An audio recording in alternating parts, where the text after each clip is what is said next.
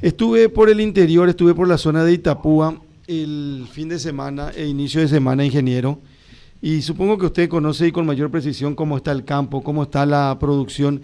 La soja, a propósito, ¿en qué momento, en qué etapa está, ingeniero? Bueno, eh, en su... veníamos bien y le toma justamente el, el déficit de lluvia en la etapa de floración formado grano, grano y ahora ya eh, la, la soja está muriendo prácticamente sin madurar, por eso que la caída de rendimiento ya aparece de nuevo los granos verdes porque no, no terminó de madurar. Está en su etapa de floración y formado grano, la etapa productiva eh, definitiva que eh, influye en los rendimientos y en ese momento de mayor exigencia de agua y es donde faltó agua. Y que, que eh, estuve leyendo alguna declaración suya donde dice, bueno, las lluvias no llegaron a tiempo y, y se piensa en la resiembra. La lluvia ya para mucha gente no llegó a tiempo. Ya están pensando en volver a sembrar ya sea soja o el maíz que ya tenían programado. Porque se adelantó todo. Una soja que suele tardar 120, 125 días de siembra a cosecha. se está cosechando con 100, 105 días y menos también. ¿Esto eh, puede generar eh, mucho daño? Y mira, una caída de producción importante. La última seca eh, relativamente importante, para ponerte en perspectiva, fue el 2019, pero fueron con un promedio de 2.400 kilos. Pero si miramos para atrás, vemos las cuatro peores cosechas en los últimos 25 años, está la del eh, 2000 5, que creo que era 2.000 kilos por hectárea, 2004 con 1.600 kilos por hectárea, la del 2008 ya con 1.445 kilos y la de eh, 2012, que es la peor de todas, con 1.367 kilos.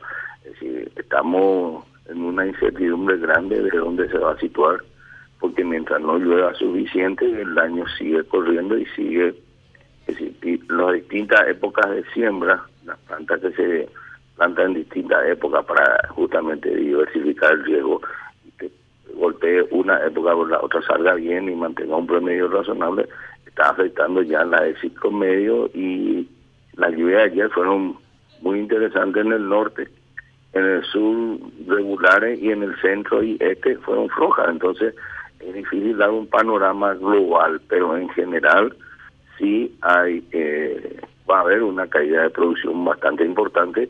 ¿De qué nivel? Y todavía es difícil eh, cuantificar. ¿Y más o menos cuándo tendríamos un panorama, don Héctor?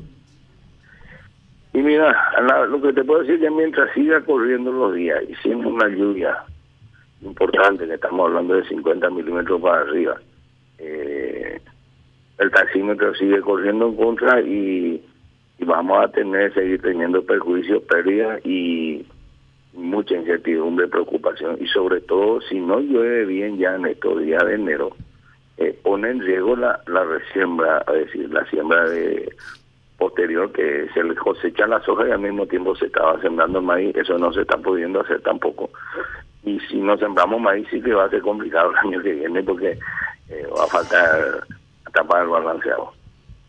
¿Cuál es la zona más afectada? Eh, ¿Tienen ustedes así eh, determinado eso? Y mira, en general son 1.093.000 hectáreas que se sembraron en diferentes regiones. Ese dato tenemos por el estudio satelital de lo que se sembró temprano.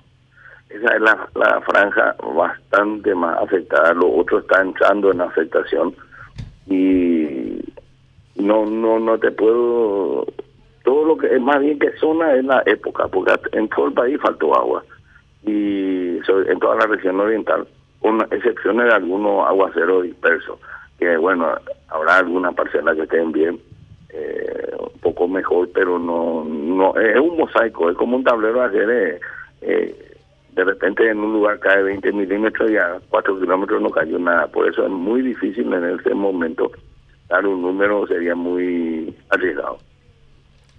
Ingeniero, usted decía si no llueve lo suficiente en enero, pero ¿qué, ¿qué, dicen los meteorólogos? Cuando usted consulta, ¿qué perspectivas hay para este mes que se pueda anticipar? ¿Qué esperanzas? En general es, va a llover, pero por debajo de la media. Es decir, si el promedio es 200 milímetros en el mes, bueno, va a llover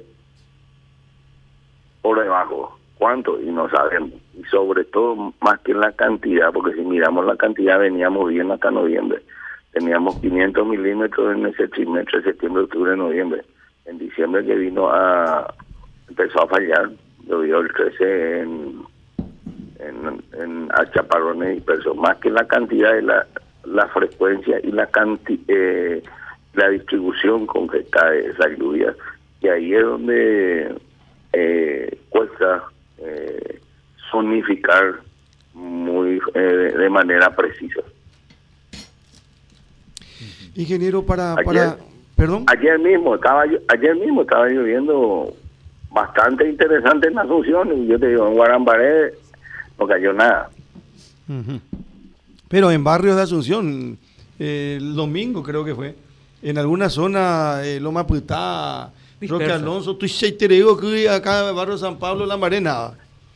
Y bueno, y así está el campo, entonces es difícil cuantificar y eh, sí podemos decir con seguridad que va a haber una caída fuerte de producción, no va a ser una buena cosecha y esperemos que se normalice lo antes posible para poder eh, seguir trabajando y intentar eh, la siembra del maíz y las hojas que se puedan sembrar para tratar de recuperar los daños.